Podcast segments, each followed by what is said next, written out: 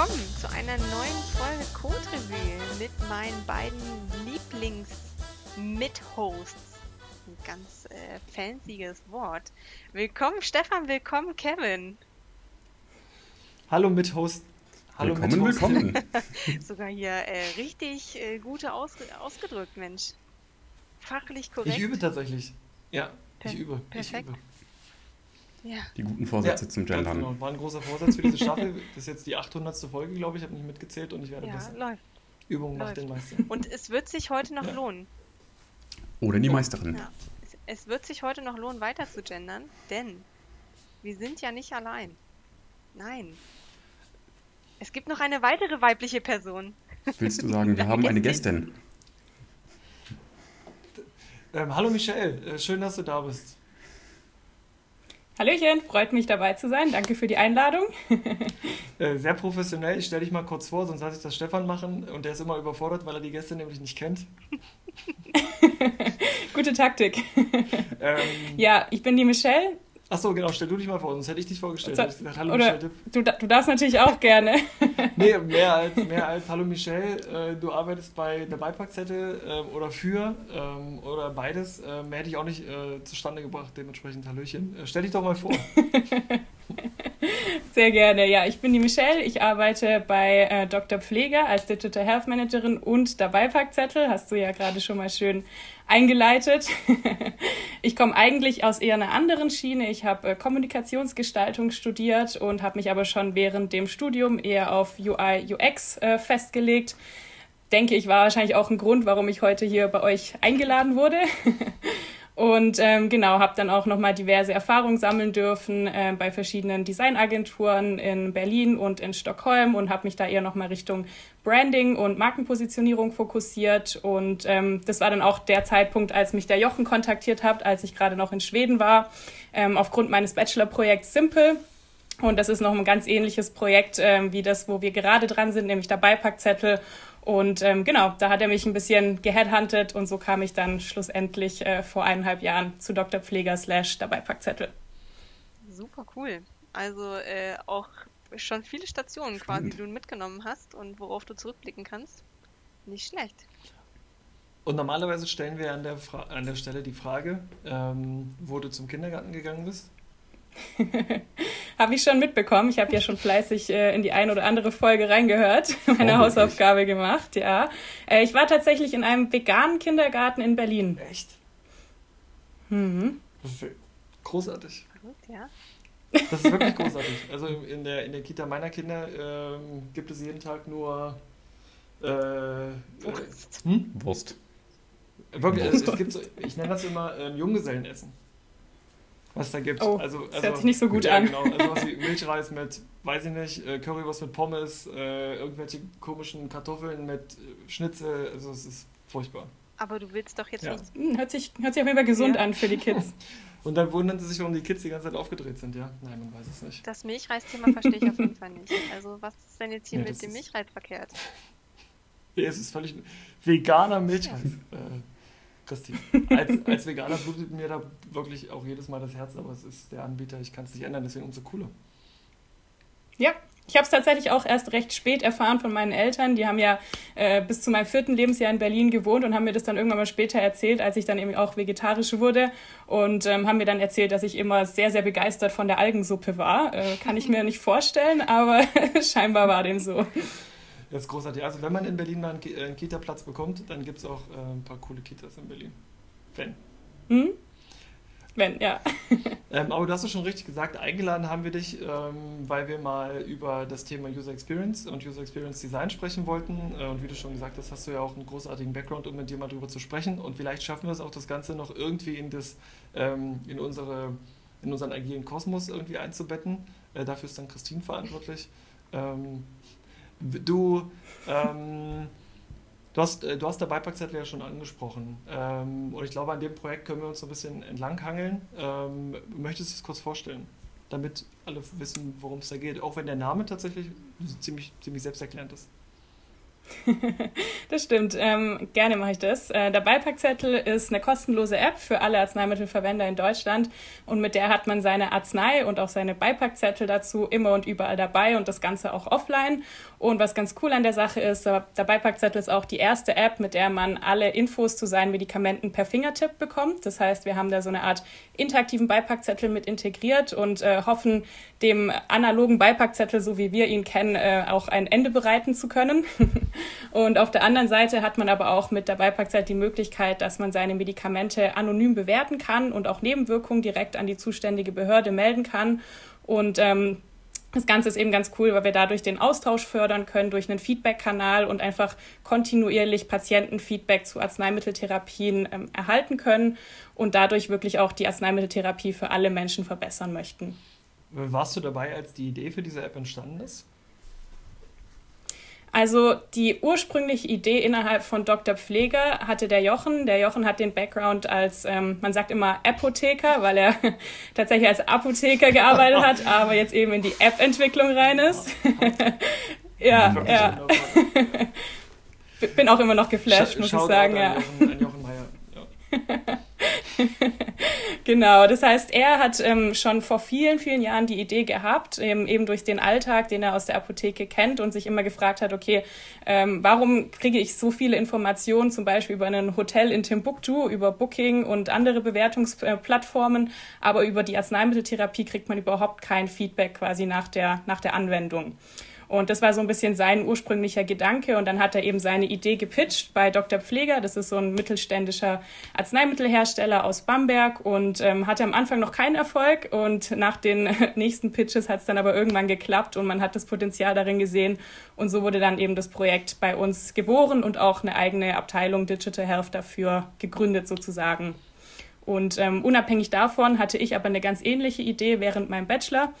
Und ähm, damals hieß das ganze Projekt Simple, weil eben auch die Idee war, die Arzneimitteltherapie zu vereinfachen. Deswegen Simple, der Name.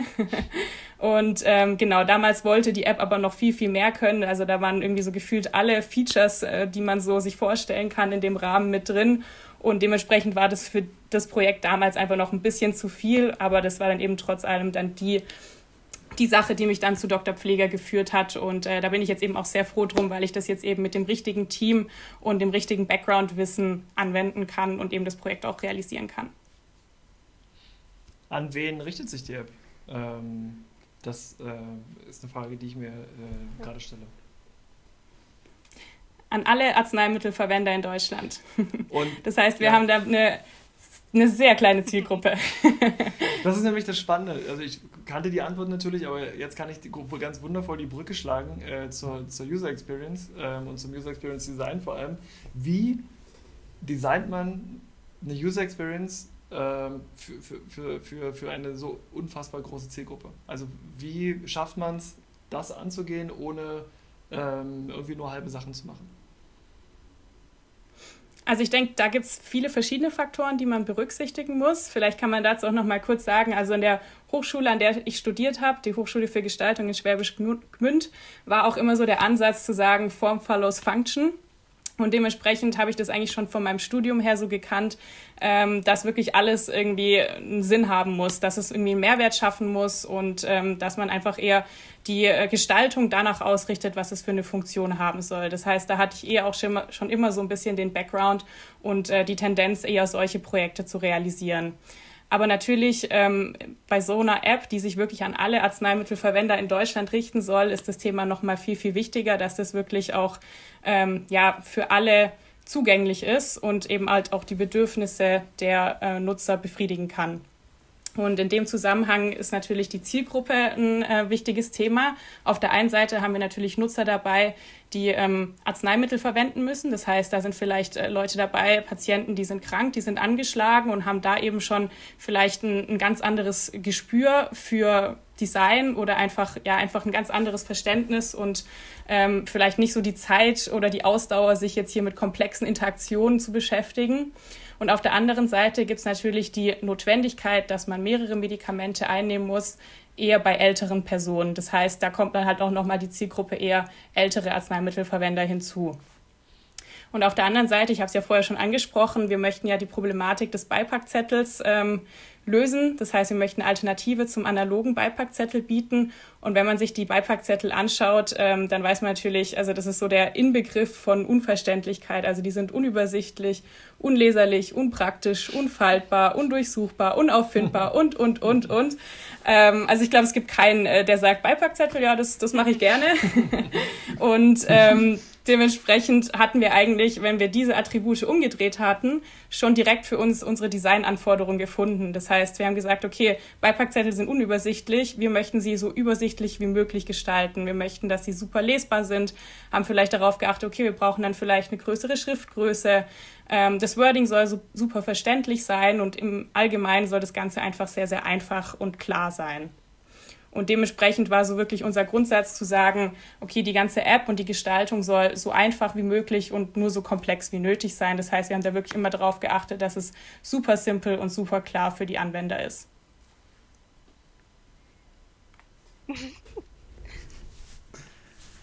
Okay, ähm, ich schiel gerade mal rüber in, in, meine Notizen, in unsere Notizen, ähm, denn diesmal haben wir alle die gleichen keine geheimen. Große Überraschung. Ähm, wir haben hier äh, tatsächlich in den Titel auch geschrieben ähm, UI slash UX. Jetzt frage ich mich, was ist der Unterschied und wie wirkt sich das auf so ein Produkt auf? Vielleicht auch auf. Aus. Ne, kann ich schon. Sorry.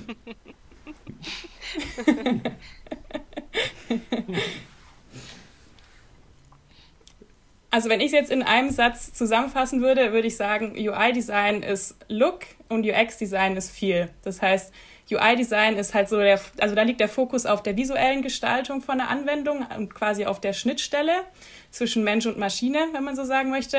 Und beim UX-Design geht es halt wirklich um die Gestaltung von Erlebnissen und das Gefühl, was ein Nutzer hat, und zwar vor, während und auch nach der Anwendung. Das heißt, da ist halt wirklich das Ziel zu sagen, okay, wir möchten dem Nutzer ein so positives Nutzungserlebnis wie möglich bieten. Und ich denke aber, es hat auf jeden Fall auch seine Daseinsberechtigung, dass man immer von UI slash UX spricht, weil das eine kann oder ohne das andere nicht wirklich existieren. Und man muss natürlich beides immer beachten, damit man da die bestmögliche äh, Usability hat und das bestmögliche Nutzungserlebnis für äh, die Nutzer. Macht es, macht, also ich habe jetzt nicht vorher geguckt, aber macht es Sinn, UX und äh, CX irgendwie zu trennen? Ähm, ist das trennscharf oder ist der Nutzer ähm, an der Anwendung eigentlich auch der Customer? Nur, dass, dass das Produkt ein digitales ist auf einem Screen. Ich, ich kenne die Abkürzung CX ist Sorry, Customer danke. Experience? Okay, danke. Synchron, danke. Also ich muss sagen, ich muss sagen, ich habe mit beiden Wörtern fast meine Probleme. Man, man sagt ja öfter auch, warum nennt man immer den User User, ja. wenn er ja eigentlich ein Mensch ja, ist. Ja, absolut. Dementsprechend finde ich Customer fast noch mal schwieriger, weil es einen wirklich nur auf das Kaufverhalten beschränkt, wie denn User. Ich meine, natürlich sind wir alle User im Endeffekt, aber eigentlich geht es ja um das Bedürfnis, was der Mensch hat und das möchte man ja nach Möglichkeit mit einer App zum Beispiel lösen. Du hast ja, ja. Du, du, hast ja vorhin gesagt, dass ihr ähm, auch geschaut habt, was, was sind das letztendlich für Leute, die, äh, die das benutzen oder die sich jetzt auch gerade bei Packzettel so durchlesen. Wie, wie seid ihr da rangegangen? Also habt ihr einfach mal gesammelt und habt gebrainstormt, okay, welche Leute könnten das sein? Oder ähm, ich kenne es halt aus unserem Alltag, wir haben ja dann Personas gebaut, haben uns überlegt, okay, was sind so Bedürfnisse, die die Leute haben, ähm, welche Erwartungen und so weiter. Wie, wie seid ihr da rangegangen? Genau, also wir haben auch im Endeffekt erstmal angefangen mit einer sehr, sehr langen äh, Recherche und Analyse. Wir haben eben auch personell definiert ähm, und uns da eben auch sehr lange damit beschäftigt und ähm, einfach auch versucht, so verschiedene Kategorien aufzusplitten. Also wie schon gesagt, gibt es natürlich ähm, die ältere Zielgruppe, wo viele davon ausgehen, das ist unsere Hauptzielgruppe, obwohl dem eigentlich nicht unbedingt so ist, weil da spricht man in dem Zusammenhang oft von Polymedikation. Das heißt, wenn äh, Patienten wirklich sehr viele Medikamente auf einmal nehmen. Und ähm, die haben aber vielleicht teilweise auch schon wieder andere Bedürfnisse wie unsere Hauptzielgruppe. Das heißt, die möchten dann vielleicht eher an ihre Medikamente erinnert werden und ähm, haben da vielleicht nochmal so paar äh, ja, andere Bedürfnisse, wie jetzt zum Beispiel jemand, der wirklich sagt, okay, ich möchte einfach nur wissen, äh, wie muss ich das Medikament richtig einnehmen, ähm, ja, kann ich, kann ich das mit Alkohol zusammennehmen oder welche Nebenwirkungen sind ermöglicht? Das heißt, wir fokussieren uns im ersten Schritt wirklich auf dieses Informationsbedürfnis. Und dementsprechend war das dann eben auch sehr wichtig, dass wir da so die verschiedenen Gruppen klassifiziert haben und auch nochmal geguckt haben, okay, in welche Richtung äh, geht dann das Ganze? Also zum Beispiel für uns ist auch eine interessante Zielgruppe zu sagen, okay, ähm, so eine Medikamentenverwalterin zum Beispiel, die sich darum kümmert, dass ihre Kinder die richtigen ähm, Medikamente einnehmen oder die ähm, Eltern, dass man sich darum kümmert. Das heißt, ähm, dementsprechend haben wir da ganz viele verschiedene Zielgruppen aufgesplittet und ähm, haben versucht, die wirklich immer mit in unsere Designentscheidungen mit einzubeziehen. Sehr cool, ja. Du hattest vorhin ja auch gesagt, dass du dich auch in deiner Bachelorarbeit schon, schon mit dem Thema beschäftigt hast und ähm, dass es jetzt ein bisschen kleiner geworden ist, als äh, du dir vielleicht anfangs mal vorgestellt hattest. Ist es dir schwer gefallen, das so runter zu reduzieren und zu sagen, man startet erstmal mit einem, mit einem kleineren Umfang oder hattest du eigentlich zwischendurch auch das Bedürfnis zu sagen, okay, nee, lass uns schon gleich den, den großen Abschlag dann auch machen, dass wir schon alles mit drin haben, was man sich so vorstellen könnte? Nee, also ganz im Gegenteil. Ich fand es äh, super, dass wir da nochmal mit einer komplett neuen Sicht an das Projekt rangehen konnten. Eben auch, wie gesagt, mit dem äh, vorhandenen Background-Wissen von einem Arzneimittelhersteller, aber auch ganz vielen anderen, die da in dem Team noch mit äh, inkludiert waren. Und ich fand es wirklich super auch, dass wir noch während äh, des Projektverlaufs äh, die Möglichkeit hatten zu sagen, okay, äh, wir reflektieren nochmal und schauen wirklich, was macht Sinn und was macht keinen Sinn. Also wir hatten zum Beispiel auch ganz lange äh, ein Apothekenfeature mit drin, dass man so seine Stammapotheke hinterlegen konnte und dann da die Öffnungszeiten und solche Sachen mit drin hat. Und irgendwann haben wir festgestellt, ganz ehrlich, das tut eigentlich zur Positionierung nicht so viel bei und das macht das ganze Produkt eigentlich weniger klar in der Positionierung, als es eigentlich ist. Und dann haben wir eben gemeinschaftlich entschieden, das äh, Feature kicken wir quasi nochmal raus. Vielleicht hat es später nochmal einen anderen Stellenwert, aber aktuell tut es der Positionierung des Produkts einfach nicht gut. Und dementsprechend äh, hat mir das persönlich sehr gut gefallen, dass wir diesen Ansatz hatten mit Keep It Simple und lieber spitzer positionieren, ähm, als jetzt eben ein Produkt zu haben, das zu viel kann und im Endeffekt dann einfach nichts kann. Äh, in diesem Zusammenhang mal gefragt, weil das eine der letzten Folgen war. Ähm Habt ihr in diesem Zusammenhang auch mit dem Minimum Viable äh, Product gearbeitet oder mit dem Ansatz des Minimum Viable Product MVP? Und hat das ja. die spitze Positionierung auch nochmal unterstützt oder wie kam das ins Spiel? Ähm, das ist ja jetzt nichts aus dem. Das eine ist ja eine Marketing-Herangehensweise, das ist jetzt eine Projektmanagement-Herangehensweise, eine Proze ein Prozessthema. Ähm, wie kam das, wenn du Ja sagst? Ja, also äh, es war eigentlich von Anfang an ein Ziel, dass wir mit einem MVP rausgehen. Man muss vielleicht so in, im Nachhinein sagen, dass das äh, schon recht lange dann auch äh, der Fall war, dass wir da sehr lange noch rumgebastelt haben an dem MVP. Und ähm, bis uns dann mal jemand äh, Schlaues gesagt hat, äh, wenn du dich nicht mehr für ein MVP schämst, ist es kein MVP mehr. Schaut dort an Stefan Dörfler. nee, also es war. Ich, habe das auch ja, nur aus dem Internet geklaut. Good, good quote. Wurde oft zitiert bei uns.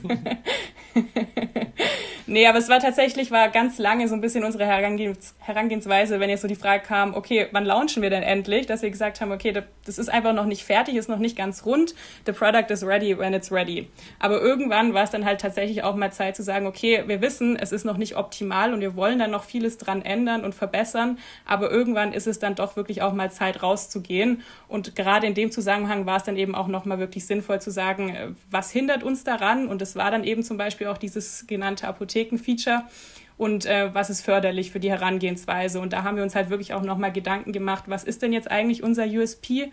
Und für uns war das wirklich zu sagen, okay, wir bereiten Informationen zu Arzneimitteln verständlich auf und haben eben zum Beispiel diesen Schnellzugriff, mit dem man super schnell an seine Infos kommt zu den Medikamenten. Und ähm, alles, was jetzt nicht förderlich für diese Positionierung ist, kicken wir wieder raus. Das heißt, ihr habt zum einen sehr, sehr großen Wert auf die User Experience gelegt und das von Anfang an und ihr habt agil gearbeitet. Ne? Äh, jetzt entnehme ich jetzt einfach mal dem, äh, dem MVP-Gedanken.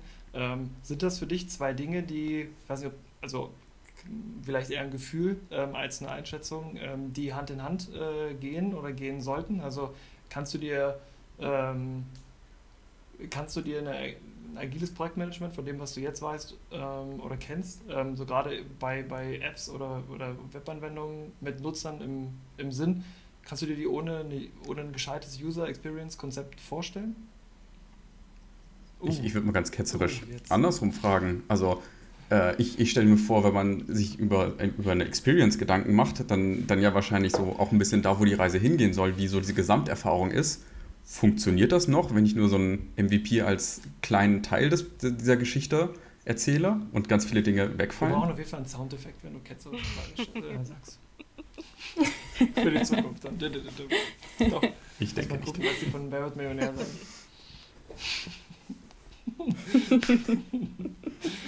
Spotlight auf uns alle. Wie gehen wir mit dieser Frage um? Ganz schwer zu beantworten. Aber ich möchte, möchte jemand vortreten, ansonsten habe ich da unter Umständen eine Meinung zu.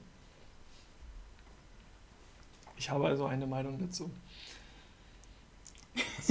ähm, ich glaube, diese, diese ich nenne es jetzt einfach mal, das Wort gibt es wahrscheinlich nicht, ähm, diese Mikro-UX, ähm, die, die existiert ja auch. Also ich habe, du hast nicht, also dieser, dieses, diese, dieses ewig lange ähm, Konzept, also UX heißt ja nicht, dass du die komplette User Experience oder dass es irgendwie was Großes, Langes sein muss, sondern in jeder Mikrointeraktion steckt ja logischerweise eine Erfahrung und dieses MVP kann ja aus vielen kleinen Mikrointeraktionen bestehen und die ähm, die zu durchdenken und so besonders wie möglich zu gestalten oder sinnhaft oder was auch immer einem dann wichtig ist, ist eine Frage der Motivation und der äh, Ziel- und Zweckmäßigkeit. Ähm, widerspricht dem das nicht, wenn ich deine Frage richtig verstanden habe? Jein, also du kannst es ja nicht nur in kleinen Teilen betrachten, sonst hast du irgendwann den Effekt, dass du irgendwie eine Liste vertikal endlos durchscrollst und die andere horizontal durchpaged, so Seite für Seite. Und dann bricht ja dein Konzept. Also du brauchst schon irgendwie so, ein, so eine Art Gesamt. Aber da bist du ja schon ziemlich hart bei UI und ich versuche jetzt gerade bei, bei, ja, bei, bei UX weiß. zu sein und äh, dann das vom Anwender her zu denken und von seinen Bedürfnissen her zu denken. Und äh, wenn ich das einmal zumindest grundlegend verstanden habe, ich glaube, dann ist das Scrollen in der App eine, eine konsistente Experience über die Anwendungen einer Scrollung hinweg. Eine wunderschöne ja, Wortkreation. Ich habe INU gemacht. Äh, gerne auch nochmal jemand anders äh, zur ketzerischen Frage von Stefan. Gut, Stefan, eine viel wichtigere Frage, die ich hier im Pad finde, ist, ähm, äh, wie wichtig sind dir Trends, äh, UI-Trends? Ähm, weil ich trenne das jetzt einfach mal. Ich glaube, ähm, es ist wichtig, glaub, mal festzuhalten, dass UX kein, nichts mit Trend zu tun hat, sondern ich glaube, das ist eine Einstellung auf den Anwender, da ist ganz viel Psychologie und so weiter dabei. Ähm, aber aber UI-seitig gibt es natürlich Trends. Ich, äh Wie, wie, ja, ähm, wie, wie wichtig sind dir, wie, wie, wichtig sind dir Trends oder setzt du da eher auf, ähm, oder hast du da irgendwie was Zeitloses oder wird das immer zeitloser, je länger du diesen Beruf ausübst? Ähm, Best Practices sind da ein Thema. Was, wie, was, ist, was ist da bei dir los?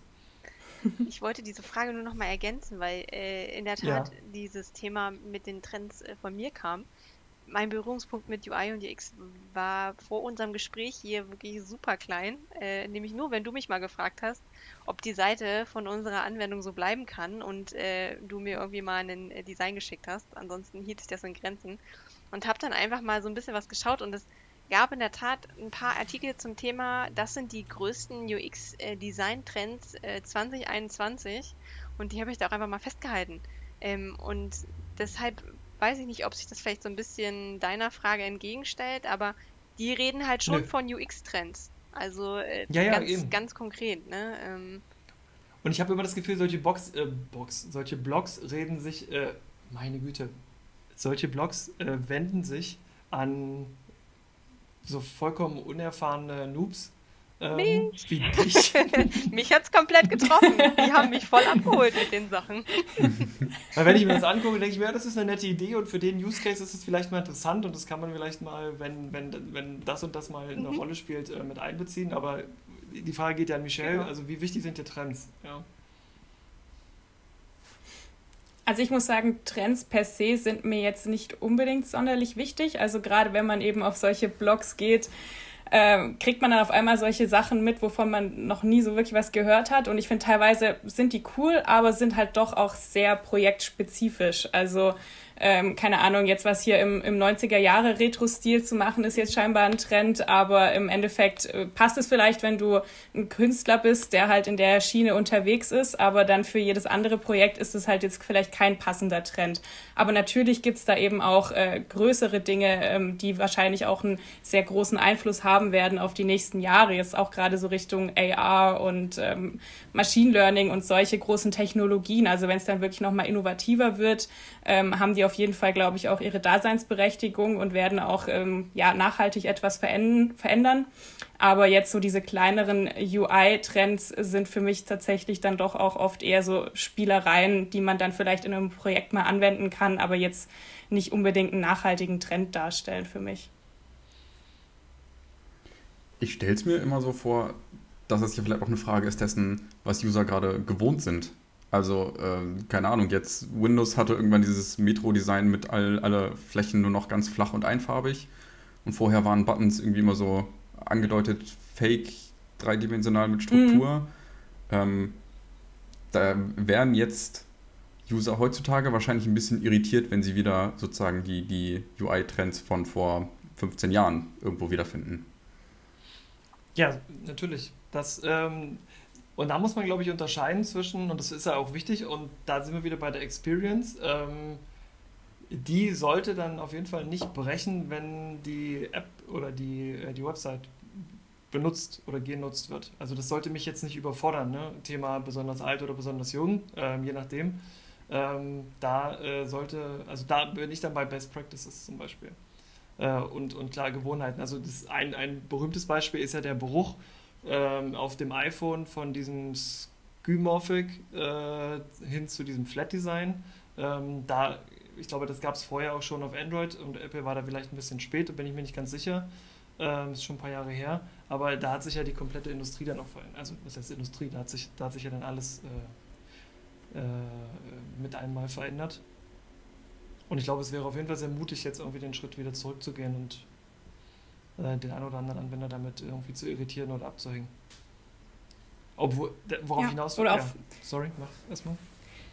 Ich wollte auch nur sagen, so Verläufe auch in den ganzen App-Icons, das war ja auch so ein mega Ding und jetzt geht es auch so langsam wieder weg und dann kommt es aber doch wieder. Also Stimmt, es ist halt echt immer so ein Hin und Her mit diesen ganzen Sachen. Also, ich kann die aber ja. auch genauso schön finden, wie ich sie furchtbar finden kann. Und ich habe, ich gehöre zu denjenigen, die, als es wieder anfing, auch äh, mal ein Logo tatsächlich so redesigned haben mit einem, mit einem Gradient und es total schön fand und heute auch immer noch schön finde, aber nicht, nicht immer. Und das ist, ist echt, da muss man sehr sparsam mit sein. Es ist, es ist schwierig. Ja, das stimmt. Das muss aber irgendwie zur, ich weiß auch nicht. Deswegen ist die Zielgruppe so alt, dass, es, dass sie gar nicht mitbekommt, dass es mal out war oder so. Ich, ich glaube, das ist okay. auch eine gute Taktik. nee, aber äh, ich glaube, also worauf ich hinaus wollte, war, ähm, ich glaube, den, also, also dieses, was ist 2001 und was äh, 2021 und was ist 2020, was, was ist da jetzt irgendwie modern oder nächstes Jahr? Ich glaube, das ist nicht so wichtig wie, worin bewegen wir uns jetzt irgendwie seit, seit fünf Jahren, seit zehn Jahren und was ist so der mhm. große gemeinsame äh, oder, Nenner, Stefan? Ja, das mhm. ist, glaube ich, äh, das, worauf es ankommt und darüber dann irgendwie Muster und Patterns äh, zu entwickeln und zu nutzen. Ja. So, Achtung, Überleitung.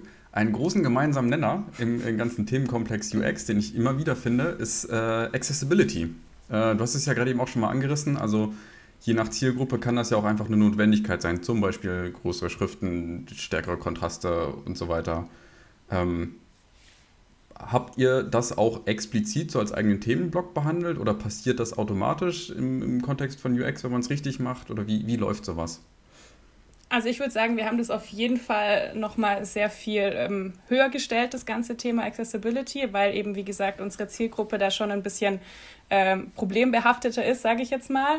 Und dementsprechend waren das wirklich so unsere ersten Designanforderungen, die sich äh, sowohl auf die Positionierung ausgewirkt haben, auf die Informationsarchitektur, auf UI, UX-Design, wo wirklich äh, die Devise war, so einfach wie möglich, äh, so komplex wie nötig. Also das war wirklich unser Ziel, dass wir dann sehr intuitives und positives Nutzererlebnis ähm, bieten können.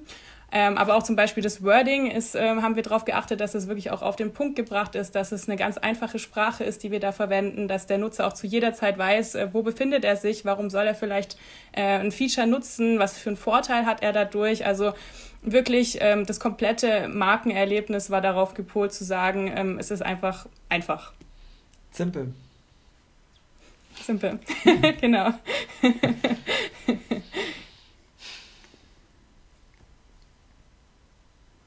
Genau, also äh, vielleicht kann ich noch mal ein bisschen weiter erzählen. Also zum Accessibility äh, bin ich auch über ganz viele Themen gestolpert, warum das grundsätzlich eine gute Idee ist, selbst wenn man das nicht auf eine äh, Zielgruppe maßschneidert. Und ein äh, sehr schönes Beispiel dazu, über das ich gestolpert bin, äh, ist von Netflix, die irgendwann auch äh, die sogenannte Descriptive Audio Tonspur eingeführt haben. Also das, wo noch so, so, eine Stimme aus dem Off die ganze Zeit erzählt, was zu sehen ist. Irgendwie ein großer Mann in dunkler Kleidung steigt in ein schwarzes Auto und fährt mit quietschenden Reifen davon. Keine Ahnung. Ne? Also jemand, der sehr ausführlich das Bild beschreibt, das ursprünglich halt für Menschen mit eingeschränktem Sehvermögen gedacht ist. Was aber dazu geführt hat, dass ganz viele Leute das benutzt haben, um auf langen Autofahrten Filme zu gucken, während sie halt nicht gucken können. Sondern sozusagen als Hörbuch einen Film zu hören, zu gucken. Ähm, genau, und deswegen halt dieses, dieser ganze Themenbereich Accessibility ähm, ja, oft äh, noch, noch ganz viele Benefits hat, an die man gar nicht so denkt, wenn man das auf irgendwie eine Zielgruppe maßschneidert. Und deswegen einfach was ist, was man immer mitmachen sollte, weil man gar nicht weiß, wen das alles in welcher Form betrifft. Ähm, sehe ich wie du und ähm, ich finde es auch gut, ähm, so ein bisschen als Randnotiz, ähm, dass äh, Google, ähm, auch wenn ich nicht alles gut finde, was, was Google äh, so treibt, aber gut finde ich, dass sie neben der Performance und ihrem SEO-Krempel ähm, auch darauf achten, dass die Seite accessible ist und das auch rank ranking-relevant ist ähm, und das nicht unerheblich, äh, zu einem Viertel, glaube ich, ähm, vier Faktoren. Ähm, äh, einen habe ich vergessen, Performance, SEO, Accessibility und ich glaube Best Practices, das sind dann so Best Practices, äh, die eine Rolle spielen, da gibt es unterschiedliche Scores und dass sie äh, das quasi pushen, indem sie dich zumindest mal bestrafen, wenn du darauf nicht achtest. Ähm, ist eine wichtige Sache und äh, sollte auch zum Handwerkszeug eines guten äh, UX-Designers äh, gehören. Wie zum Beispiel auch die Rot-Grün-Schwäche, die ich immer wieder vergesse. Die ich immer, immer wieder vergesse. Und wir haben sogar einen Kunden, der sagt, der wirklich da sitzt und sagt, das ist, die Anwendung ist im Prinzip für mich. Ähm, und äh, denkt dran, ich habe eine Rot-Grün-Schwäche, ja, alles klar, und bumm, ich baue eine Ampel ein. Ich einfach ich vergesse. Das ist so, diese, wenn ich an, wirklich an alles denke, ich brauche irgendwo einen Zettel, wo steht, denke an die Rot-Grün-Schwäche ja.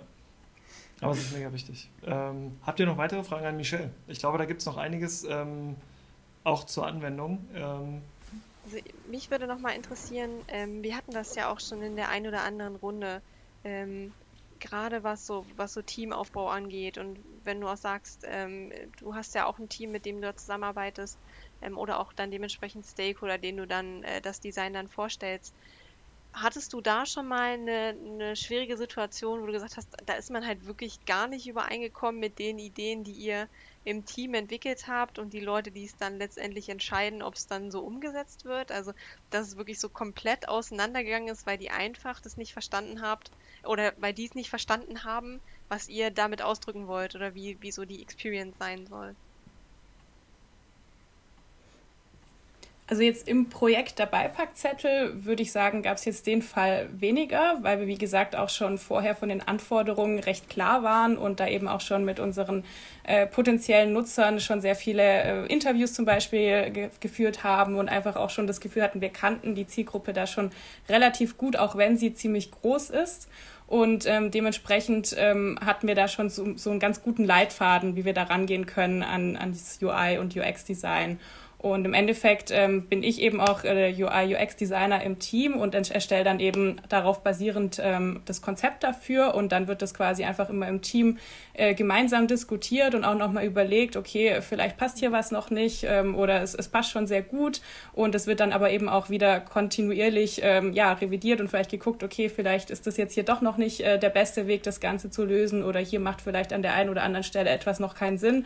Aber ich glaube, das ist auch so ein bisschen ja, ähm, der, der Sinn und Zweck von, von der App. Also die muss weiterleben und sich kontinuierlich verbessern. Und wir sind jetzt eben auch ganz frisch draußen und freuen uns jetzt auch schon voll auf das äh, echte Nutzerfeedback, das wir bekommen. Jetzt kamen schon die ersten paar Meldungen rein und das ist halt super spannend zu sehen, wie sich denn jetzt wirklich das ganze Thema auch im, im echten Kontext verhält, sage ich mal. Und ähm, jetzt mal äh, ähm, mit dieser Erfahrung, ähm, hast du es erlebt? Du bist ja noch äh, recht äh, frisch dabei, ähm, dass jemand gesagt Packzettel? hat, äh, UX, nee, weil ist halt ein Button und äh, dann drücke ich da drauf und dann geht der Download los und mehr muss ich nicht haben. Lass das, kostet nur Geld. Also ja, es, es, ist schon auf jeden Fall so, dass ähm, nicht jeder weiß, was passiert im Bereich UI und was passiert im Bereich UX und generell Design äh, wird dann doch noch des Öfteren verwechselt mit Kunst, äh, was für mich unerklärlich ist. oder? Oder? Dementsprechend. So. Also diese Sprüche, es ist, äh, ja. dieser Button, äh, ob der jetzt so grün oder blau ist, also da ja. jetzt, aber äh, jetzt passt da mal auf, dass er da jetzt nicht irgendwie noch Geld ausgibt. Ja, ja, das stimmt. Ja. Und, und auf einmal wollen auch immer alle noch äh, kreativen Input ja. mit einbringen und sagen, ja, wie wäre es, wenn der dann in der Farbe wäre und dann vielleicht doch lieber links statt rechts. ah, das ist schon ein durchdachtes Konzept. ja, es, es kann schon ab und zu zu Schwierigkeiten kommen, aber wenn man es dann gut begründen kann, warum man sich für eine Designentscheidung ähm, eben entschieden hat, dann ist dann doch meistens auch das Verständnis da und auch der Wille zu sagen, okay, vielleicht investiert man dann auch den ein oder anderen Cent in den Button. Okay, also was ähnliche Erfahrungen gemacht.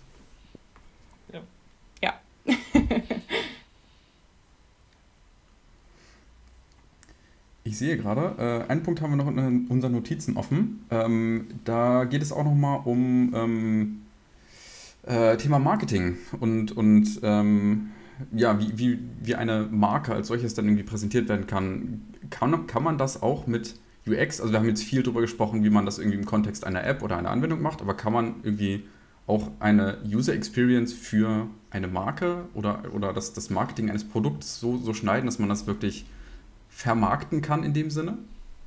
Also ich denke, es ist immer richtig, in Erlebnissen zu denken und auch immer zu überlegen, okay, ähm, welcher Mensch steckt hinter dem Produkt oder hinter der Marke, egal in welchem Kontext, und zu gucken, wie kann man denn da vielleicht ein Bedürfnis erfüllen und die bestmögliche, das bestmögliche Erlebnis in dem Zusammenhang bieten. Und dementsprechend sehe ich da jetzt gar nicht so einen Riesenunterschied zwischen äh, User Experience oder eben demselben Erlebnis zu bieten in, in Kontext einer Marke.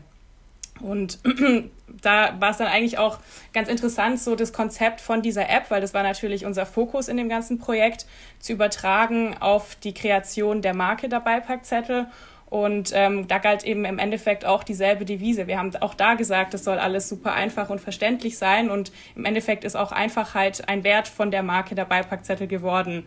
Und da war es eben auch unser Ziel zu sagen, okay, ähm, wir möchten ein konsistentes Markenerlebnis mit demselben Werteversprechen an jedem Touchpoint, an jedem Micro-Moment äh, mit dem Nutzer bieten und haben halt wirklich auch darauf geachtet, dass wir dasselbe Erlebnis bei der App haben, aber eben halt auch in allen äh, Punkten innerhalb der Marke, beim Logo, bei der Typografie, bei der Farbpalette, Iconsprache. Auch da haben wir geguckt, okay, das muss so einfach wie möglich sein. Aber dann jetzt eben halt auch, wenn es Richtung Marketing geht, also die App Store-Präsenz, auch da sollen wir so wirklich so einfach wie möglich ähm, sprechen, auch im Offline-Marketing oder im Online-Marketing. Jetzt geht es so langsam los mit Social Media.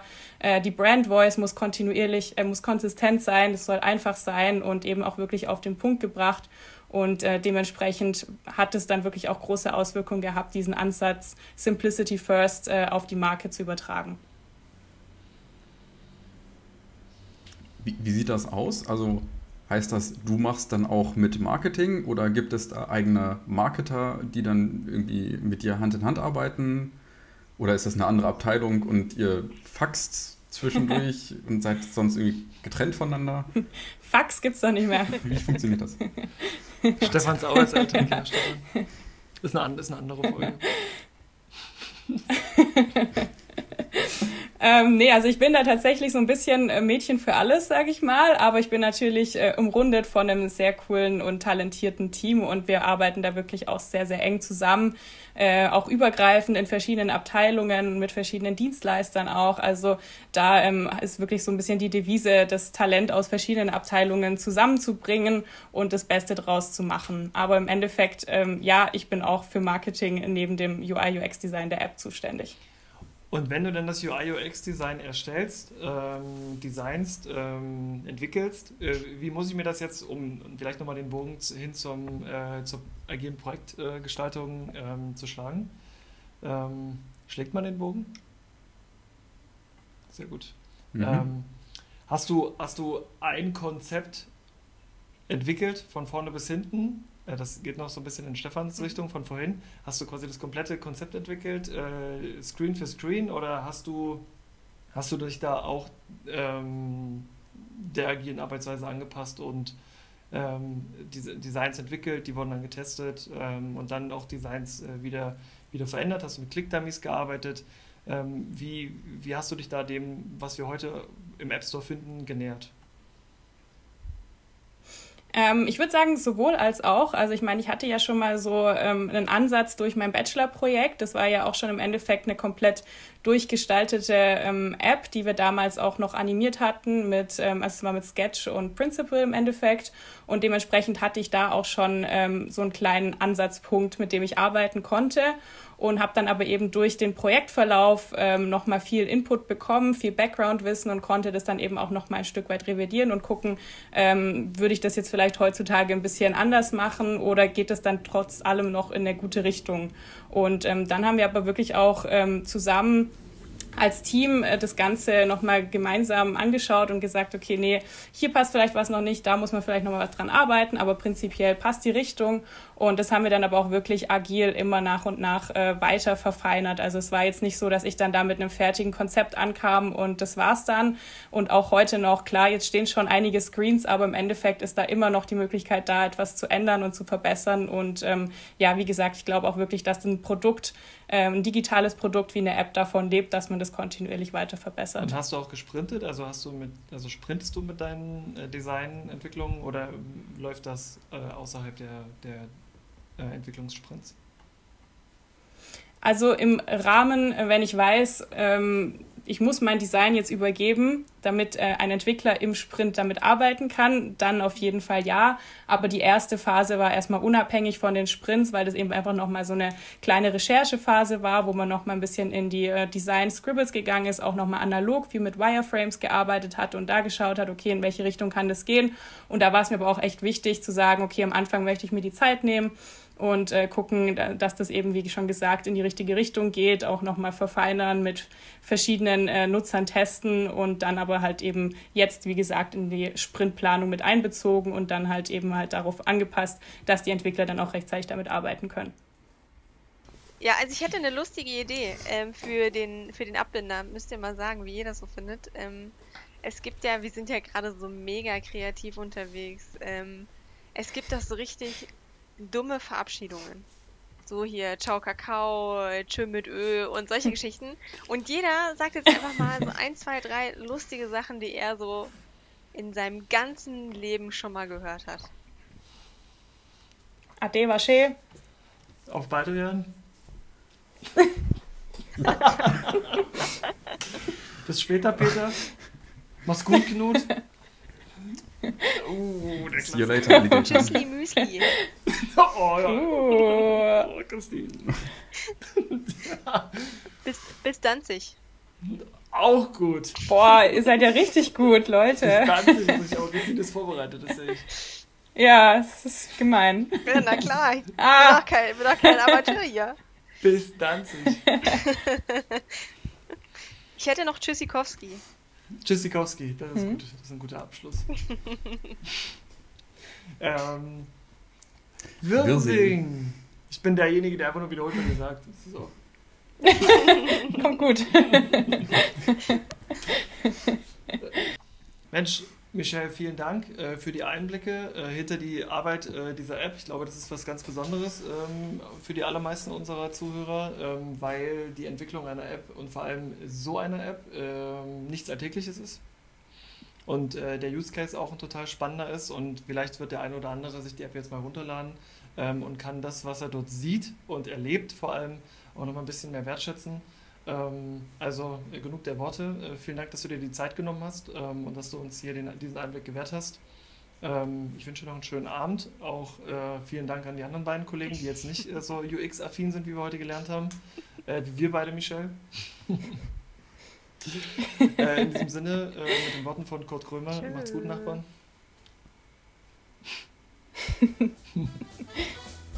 Ja, vielen Dank. Hat Spaß gemacht, dabei zu sein. Ich gern wieder eingeladen. Dankeschön. Ade,